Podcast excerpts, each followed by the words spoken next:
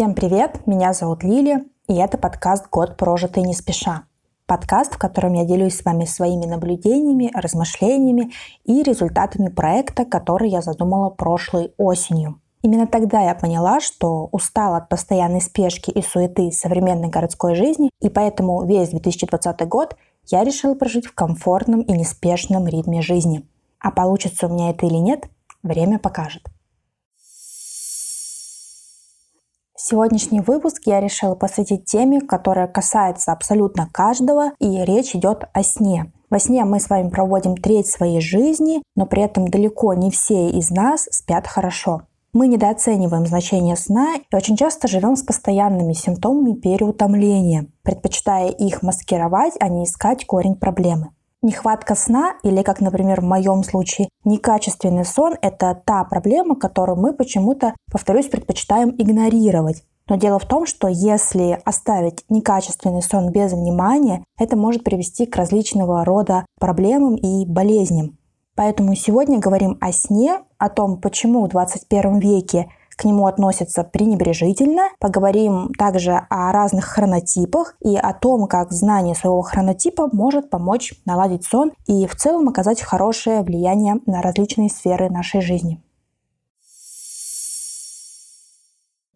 Что мы знаем о сне на таком вот бытовом уровне? Что сон важен, что спать нужно не менее 8 часов в день, что недостаток сна сказывается не лучшим образом на нашем физическом, эмоциональном и также ментальном здоровье, что есть три хронотипа – жаворонки, голуби и совы. Ну вот, пожалуй, и все. Дальше этих знаний большинство из нас не идет. Я думаю, что это связано с тем, что сон – это настолько естественная вещь, что кажется, чего там изучать. Вот и получается, что в повседневной жизни мало кто из нас интересуется темой сна, если он не сталкивается с определенными проблемами. Так, например, я темой сна заинтересовалась в тот момент, когда столкнулась с определенными трудностями. И по моим личным наблюдениям, это происходит тогда, когда ты становишься старше, просто потому что ты уже острее на физическом уровне чувствуешь влияние некачественного сна на свое здоровье. И если в 18 ты можешь э, сутками не спать, э, а потом, как ни в чем не бывало, пойти, например, на учебу, то в 30, в 40 и тем более уже в 50 такой финт, конечно, не прокатит. Я начала интересоваться, повторюсь, темой сна в этом году, потому что стала ощущать негативные последствия от некачественного сна. В чем это проявлялось? Ты вроде бы спишь э, положенные 8, а иногда даже бывало и больше часов, но все равно утром чувствуешь себя разбитым. Твой мозг затуманен, и тебе требуется гораздо больше времени утром, чтобы привести себя в какое-то рабочее состояние. И ты не можешь функционировать в течение дня на все 100%. Конечно, вот все это происходило не каждый день, но довольно-таки часто. Поэтому я решила разобраться с этой темой. Кстати, многое для себя поняла, и в том числе с чем было связано вот такое мое утреннее состояние после 8-часового сна, но об этом я чуть позже вам расскажу. А сейчас давайте обсудим то, почему мы как общество пренебрежительно относимся ко сну. А мы ведь действительно к нему так относимся. Если в вашем окружении есть люди, у которых есть маленькие дети дошкольного возраста, или, может быть, у вас самих есть дети, вы наверняка знаете, ну, либо замечали, как трепетно родители относятся к детскому сну, в частности, дневному. Но при этом всем сами родители на собственный сон часто забивают.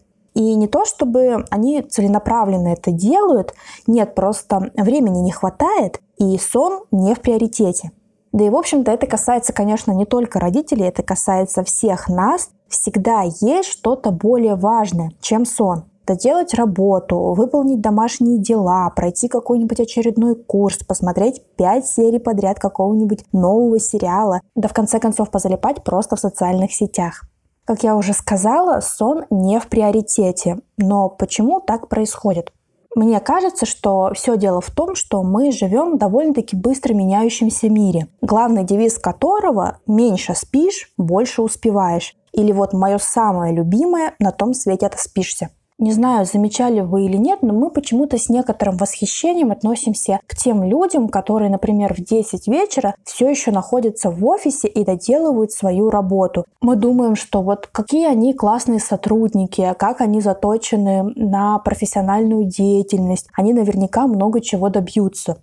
Или вот другой пример, мы часто видим в Инстаграме или, может быть, каких-то видео людей, бизнесменов, предпринимателей, которые много добились в жизни, и они рассказывают о своей какой-то рутине и делятся какими-то советами. И один из советов у них, как правило, звучит так. Я встаю не знаю, там в 5-7 утра, занимаюсь там целый день своими рабочими делами и сплю по 5 часов в день, к примеру. И этих 5 часов не хватает. И мы думаем, как здорово, вот он столько всего успевает, и 5 часов спит, и высыпается, как здорово. Жалко, мы не такие дисциплинированные, как этот человек, иначе бы мы тоже достигли примерно того же уровня, что и он. Или другой более актуальный пример, когда ребенок, подросток, готовится ночью к экзаменам, потом утром идет, как ни в чем не бывало, на учебу, мы воспринимаем это как норма. Мы привыкли, что, ну да, для того, чтобы чего-то добиться, нужно много учить, много заниматься, ну да, для того, чтобы, например, там поступить в университет. Для нас в наших глазах это оправдано, что подросток, он э, день и ночь учится. И мы не понимаем лишь одного. Мне кажется, что вот все эти примеры, которые я привела, не стоят того, чтобы жертвовать сном. Ни в одном из случаев. Потому что в конечном итоге это всегда оборачивается против нас самих. Тот самый сотрудник, который в 10 вечера находится все еще в офисе, скорее всего, через какое-то время перегорит при длительном дефиците полноценного вот такого вот качественного нормального сна. В скором времени он станет менее производительным, менее мотивированным, менее креативным, в конце концов, менее счастливым и более ленивым. А тот предприниматель, который спит по 5 часов, якобы высыпается и чувствует себя замечательно, в скором времени потеряет концентрацию и начнет совершать ошибки, которые в его случае могут быть фатальными, ну, по крайней мере, для его бизнеса. Подросток, который по ночам вместо того, чтобы спать и готовиться к экзаменам, сдаст эти самые экзамены не так хорошо, как хотелось бы, потому что при постоянном дефиците сна ухудшаются когнитивные способности, способности запоминать и усваивать новую информацию. Сужу поэтому даже не столько по каким-то научным данным, сколько по собственному опыту. Когда я училась в университете, я как раз была из тех людей, что готовились к экзамену чуть ли не круглые сутки. В частности, конечно же, ночью. И вот ты сидишь, учишь, пытаешься запомнить информацию, а она просто не запоминается. В одно ухо влетает, в другое вылетает. И мне сейчас вот э, жаль, что у меня не было той информации, что есть у меня сейчас, потому что я бы совсем по-другому устроила свой учебный процесс и совершенно точно уделяла бы сну максимум возможного времени. Сон абсолютно необходим. Это, без сомнения, одна из составляющих хорошего здоровья. И если, например, здоровое питание и физические нагрузки во многом зависят от личного и сознательного нашего выбора, то на сон зачастую, конечно, влияют факторы, которые мы не всегда можем контролировать. Например, можно приготовить себе здоровый завтрак, найти время на какую-то тренировку, но при этом вечером а, мучиться бессонницей. Так происходит потому, что мы жертвы, хоть я и не люблю это слово, современной круглосуточной культуры.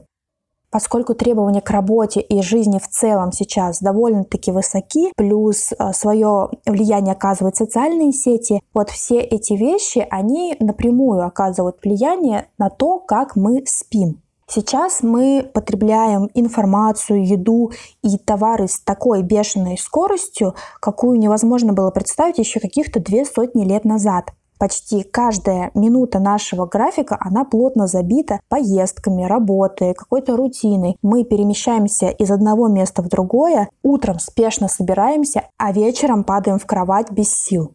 Но проблема в том, что мы с эволюционной вот точки зрения, с точки зрения биологии, не созданы для такого образа жизни. Мы созданы для более размеренной жизни. Люди способны справиться со стрессом, когда они убегают от хищника, но они не способны выдержать в полной мере тот стресс, который сейчас есть от такой бешеной жизни. По крайней мере, пока. Возможно, в дальнейшем люди адаптируются к этому, но сейчас последствия для нашего здоровья велики, хотя не всегда они заметны. В целом, отсутствие нормального сна имеет как краткосрочные, так и долгосрочные последствия. Если говорить о краткосрочных последствиях, это, конечно, прежде всего перепады настроения в течение дня, низкая концентрация и внимание. Помимо этого, страдает также наша память, креативность и способность быстро и четко принимать решения. Что касается долгосрочных последствий, то они, конечно, тоже не самые радужные. Во-первых, недостаток сна увеличивает риск заболеть диабетом второго типа. Во-вторых, плохой сон даже вот в течение небольшого периода времени может стать причиной повышенного кровяного давления. В-третьих, Безусловно, нехватка сна напрямую влияет на наше психологическое здоровье. Существует много научных исследований, подтверждающих, что между постоянными проблемами со сном, депрессией, тревожностью и рядом других психических расстройств есть прямая связь. Когда мы продолжительное время мало спим, например, перед сдачей какого-то важного проекта или экзамена, мы начинаем чувствовать необъяснимую грусть, стресс, гнев и в целом мы морально истощены. Но самое интересное, что стоит нам вернуться в привычный режим сна, как большая часть этих расстройств начинает исчезать. Не могу не упомянуть еще одну вещь. Помимо всего того, что я сейчас сказала, постоянная нехватка сна влияет на наш вес. Вы наверняка замечали, что когда не выспишься, начинаешь есть больше. Причем хочется, как правило, чего-то сладкого, жирного, жареного, чего-то прям углеводного. Это происходит потому, что недостаток сна увеличивает концентрацию гормона, который отвечает за чувство голода. И в это же самое время подавляет другой гормон, который сигнализирует о насыщении. Вот и получается, что вы уже наелись, но кажется, что хотите еще. Чувство насыщения не приходит, и вы едите больше, чем обычно. Помимо этого, недостаток сна также влияет на иммунитет. По некоторым данным, люди, которые спят менее 7 часов в сутки, простужаются почти в 3 раза чаще, чем те, кто спит больше 7 часов. Это происходит потому, что количество лейкоцитов, которые борются с инфекцией, уменьшаются, а которые остаются, они становятся менее эффективными. Это, конечно, не все последствия, которые возникают из-за нехватки сна, но тем не менее мне кажется, что суть ясна. Когда начинаешь изучать эту тему, информацию по этой теме и узнаешь о всем том влиянии, что оказывает сон на наш организм, на здоровье в целом, после этого просто невозможно к нему относиться так пренебрежительно. Я сейчас, наверное, не буду вдаваться в какие-то медицинские подробности, потому что тогда выпуск совсем уж затянется. Но в описании к выпуску я прикреплю несколько книг, которые можно почитать о сне, если вас эта тема заинтересует. Там книги достаточно интересные и все подробно и четко изложено, поэтому заглядывайте в описание, если тема интересна. А сейчас давайте поговорим о наших внутренних биологических часах, или по-другому это называется еще циркадные ритмы. Эти ритмы, они встроены в нас генетически. У каждого они свои, и именно благодаря им мы хотим просыпаться и засыпать примерно в одно и то же время. Также в течение дня бывают моменты, возможно, вы их замечали, я в последнее время стала за собой это четко замечать, когда происходит спад энергии. Обычно это бывает после обеда. И, кстати, именно поэтому многие люди любят вздремнуть в это время. В районе 2-3 часов меня начинает клонить в сон. И что самое интересное, это не зависит от того, выспалась я накануне или нет. Такое сонливое состояние продолжается примерно пару часов, и вот в это время максимально трудно сосредоточиться. Хочется прокрастинировать и ничего не делать. Раньше я не обращала на это внимания, а сейчас вот очень четко ощущаю. И вообще, по-хорошему, это, конечно, идеальное время для того, чтобы вздремнуть. Несмотря на то, что я просто ненавижу дневной сон, я обязана рассказать вам о его пользе. У меня не любовь к дневному сну еще на самом деле с детского сада. Помню, что когда наступал тот момент, когда нужно было ложиться спать, я долго не могла заснуть, мучилась, смотрела по сторонам. В это время, надо сказать, уже все давным-давно спали. И когда наступал конец моих мучений, когда я почти засыпала, в комнату заходила воспитатель и говорила, что вот нужно уже вставать. И так происходило очень часто. И поэтому вот с того самого времени дневной сон – это абсолютно не моя история. Кстати, когда я вот изучала тему сна, я очень часто сталкивалась с мнением ученых о том, что действительно дневной сон – это вещь сугубо индивидуальная. Кому-то она подходит, а кому-то нет. Хотя с точки зрения эволюции дневной сон – это самое что ни на есть естественная потребность человека. На протяжении многих-многих тысяч лет люди практиковали сон два раза в сутки. Один это был продолжительный сон ночью, как у нас, и другой короткий, в обед. И такой короткий сон, он помогал, да и сейчас, собственно, помогает тем людям, которые его практикуют, перезарядить батарейки. Помогал вернуть бодрость, улучшить продуктивность и преодолеть послеобеденную усталость, когда происходит тот самый спад энергии.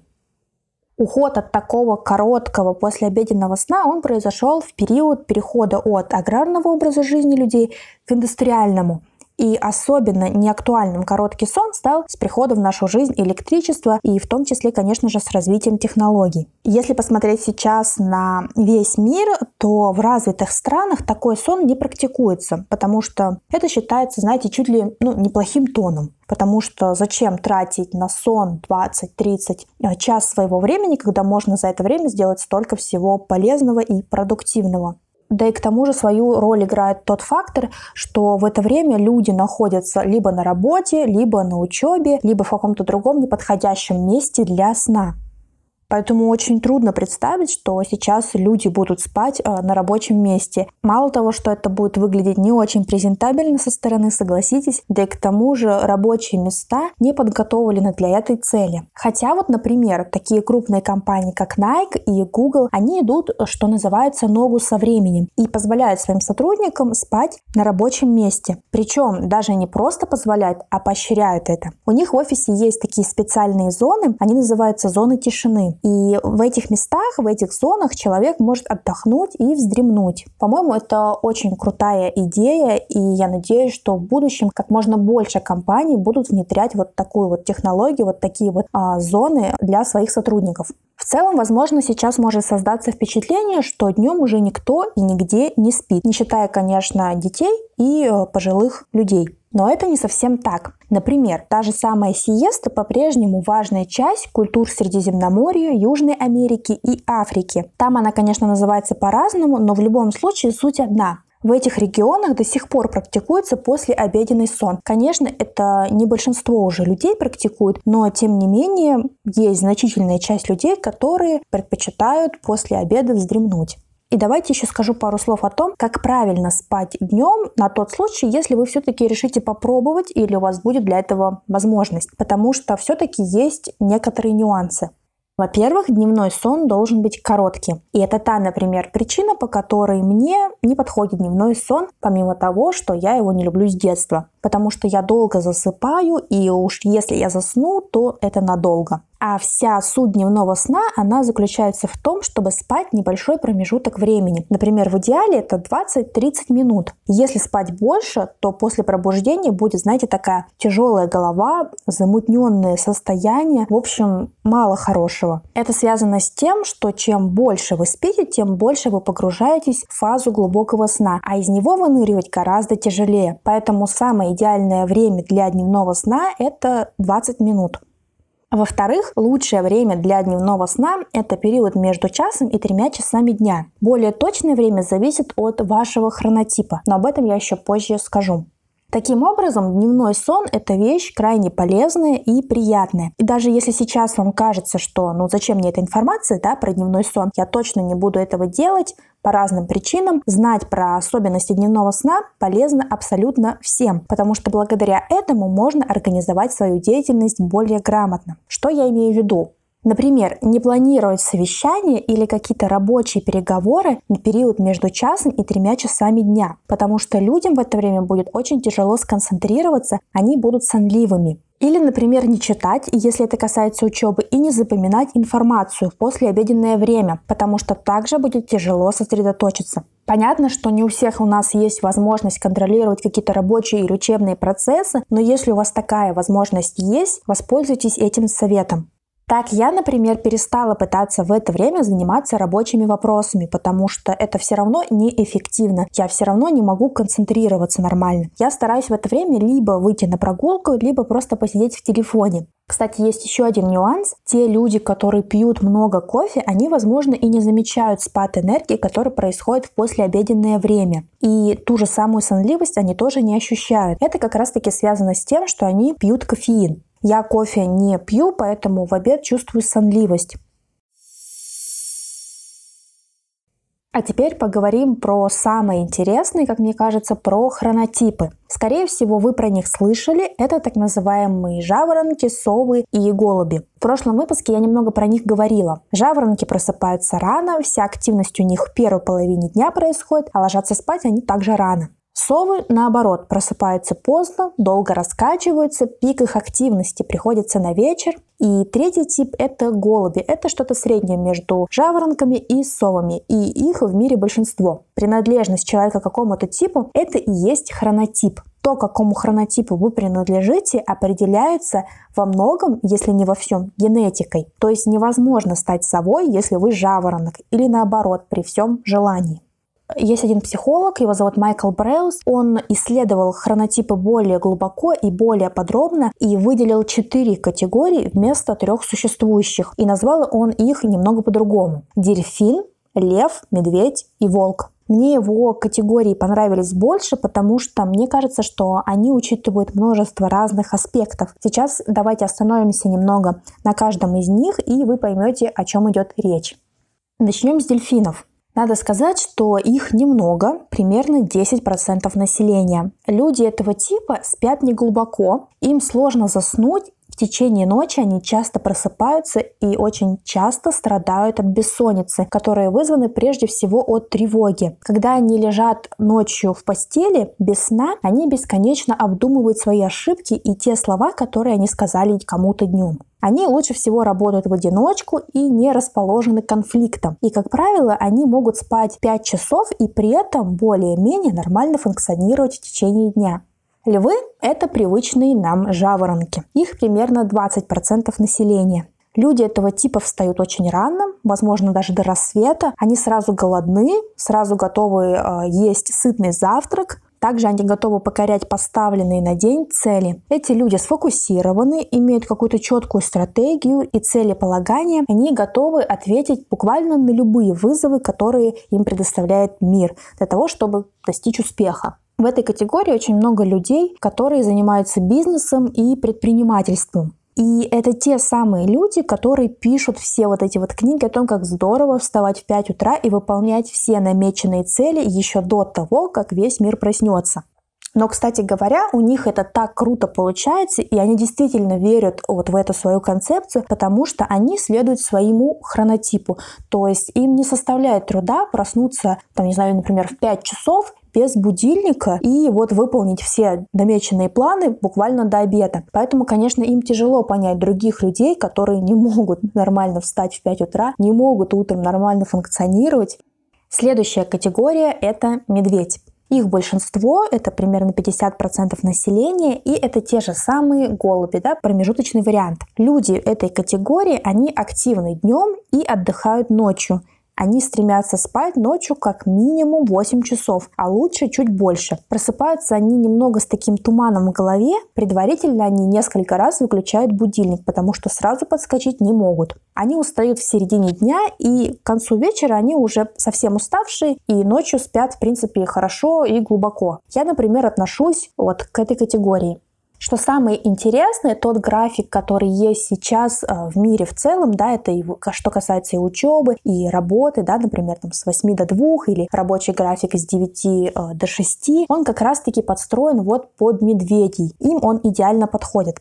И последняя категория, четвертая, это волк или по-другому совы. Их примерно 20% населения. Столько же, сколько львов. Как и волки в природе, люди этой группы, они оживают с заходом солнца. Они редко хотят есть после пробуждения, но испытывают поистине волчий голод ночью. Волки наиболее склонны к неправильному питанию, а как следствие набору лишнего веса и высокому риску развитию заболеваний, связанных с этим. Они креативны, но при этом непредсказуемы. Они больше подвержены подвержены депрессии и тревоге в результате своего ночного вот такого вот образа жизни. Вообще про волков я хочу отдельно сказать, потому что мне кажется, что в мире к ним относятся довольно-таки несправедливо. Судите сами. Во-первых, общество на них навешивает ярлык лентяев, поскольку они засыпают лишь под утро, а просыпаются довольно-таки поздно. И даже чаще это происходит, знаете, на уровне семьи. Приведу такой пример. Если с вами живет человек, который относится вот к этой категории, то, скорее всего, утром, ну, поздним утром вы ведете себя как обычно. То есть вы не будете слишком стараться не шуметь, потому что, ну, да, какого черта, 10 утра все нормальные люди уже встали. При этом в 12 часов ночи, когда вы спите, тот самый человек, волк, не собирается еще спать, ведет какую-то активную деятельность и старается все делать тихо, чтобы не шуметь, чтобы никого не разбудить. То есть понимаете, как это выглядит? Человек, который относится к категории волк, он старается не шуметь, чтобы вас не будить, но при этом, если вы не относитесь к волкам, то утром, ну, как бы вам, ну, не то чтобы все равно, но вы не слишком озабочены тем, чтобы не шуметь, да, и чтобы не разбудить волка. И отсюда, собственно, вытекает следующий момент. Волков очень часто критикуют, и, как правило, это делают львы, которые просыпаются рано. Они критикуют за то, что те волки выбрали такой ночной график сами по собственной воле. Вот если бы они были более организованнее, более дисциплинированные, они бы были бы как все и не было бы вот всех этих проблем, и было бы все замечательно. Однако это, конечно же, ошибочное мнение. Как я уже сказала, сегодня хронотип — это не то, что мы можем с вами выбрать. Он зависит от генетики, и если ты родился с хронотипом волк, ну ты уже ничего не сможешь поделать с этим.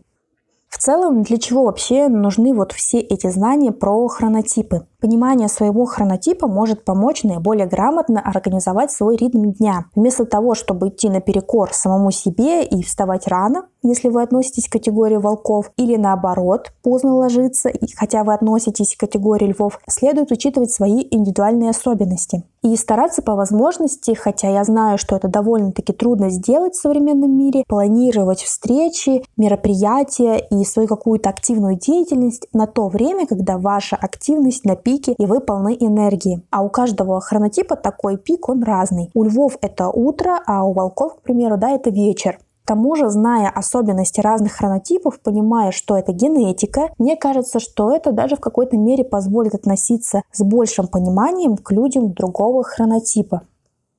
Что касается того, как понять, к какому хронотипу относитесь конкретно вы, в интернете есть разные тесты на это определение, но мне понравилась книга психолога Майкла Бреуса, про которого я уже говорила. Это он выделил четыре хронотипа. И вот он их описал в своей книге, которая называется «Всегда вовремя». И в этой книге как раз есть тест, который позволит определить, к какому типу вы относитесь. И что самое полезное, как мне кажется, там есть множество рекомендаций для всех хронотипов, начиная от того, когда просыпаться, когда лучше завтракать, на какое время планировать какие-то важные события, и заканчивая тем, когда лучше всего заниматься спортом. Понятно, что все эти рекомендации невозможно внедрить в свою жизнь, потому что, ну, потому что есть много разных моментов, которые мы не можем да, контролировать. Например, то, что работа начинается в 9 утра. Хотя, хотя есть лояльные работодатели, которые могут пойти на незначительные уступки. И, например, если вы сова и у вас гибкий работодатель, то можно попробовать перенести начало работы на час или два. В случае именно волков это будет иметь существенное значение. В общем, это я к тому, что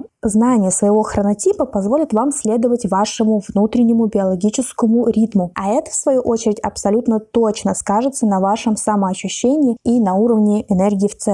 Так, например, я для себя поняла, что мне нужно просыпаться в 7 утра, медленно и неспешно проводить свои какие-то утренние ритуалы, работать, в обед подольше отдыхать, не спать, вот именно отдыхать, может быть прогулка или еще что-то. И после обеденное время тоже есть у меня такой пик а, активности, я тоже могу, допустим, поработать и буду довольно-таки эффективно и, не люблю это слово, продуктивно. Ближе к вечеру энергии начинает падать, можно уже позаниматься какими-то физическими нагрузками, ну а спать мне лучше всего идти в 11 вечера. По крайней мере, это я вычитала в книге, и вот сейчас я попробую все это внедрить в свою жизнь. Надеюсь, что получится. Посмотрим что из этого выйдет. В любом случае, если будут какие-то хорошие результаты, я вам об этом позже обязательно расскажу.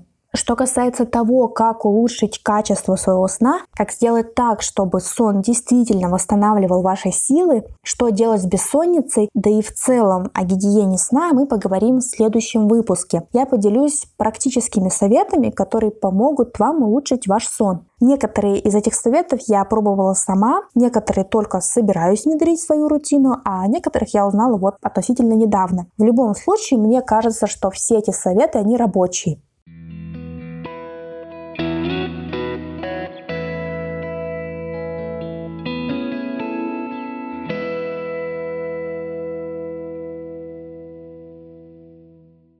На этом буду заканчивать выпуск. Спасибо вам за то, что слушаете подкаст и пишете такие добрые, теплые и позитивные отзывы. Я рада, что мы с вами нашли друг друга. Хочу сказать, что подкаст можно слушать на любой удобной вам площадке, на Яндекс Музыке, ВКонтакте, на Ютубе и в любых подкаст-приложениях. Спасибо вам за ваше время и до следующего выпуска. Пока!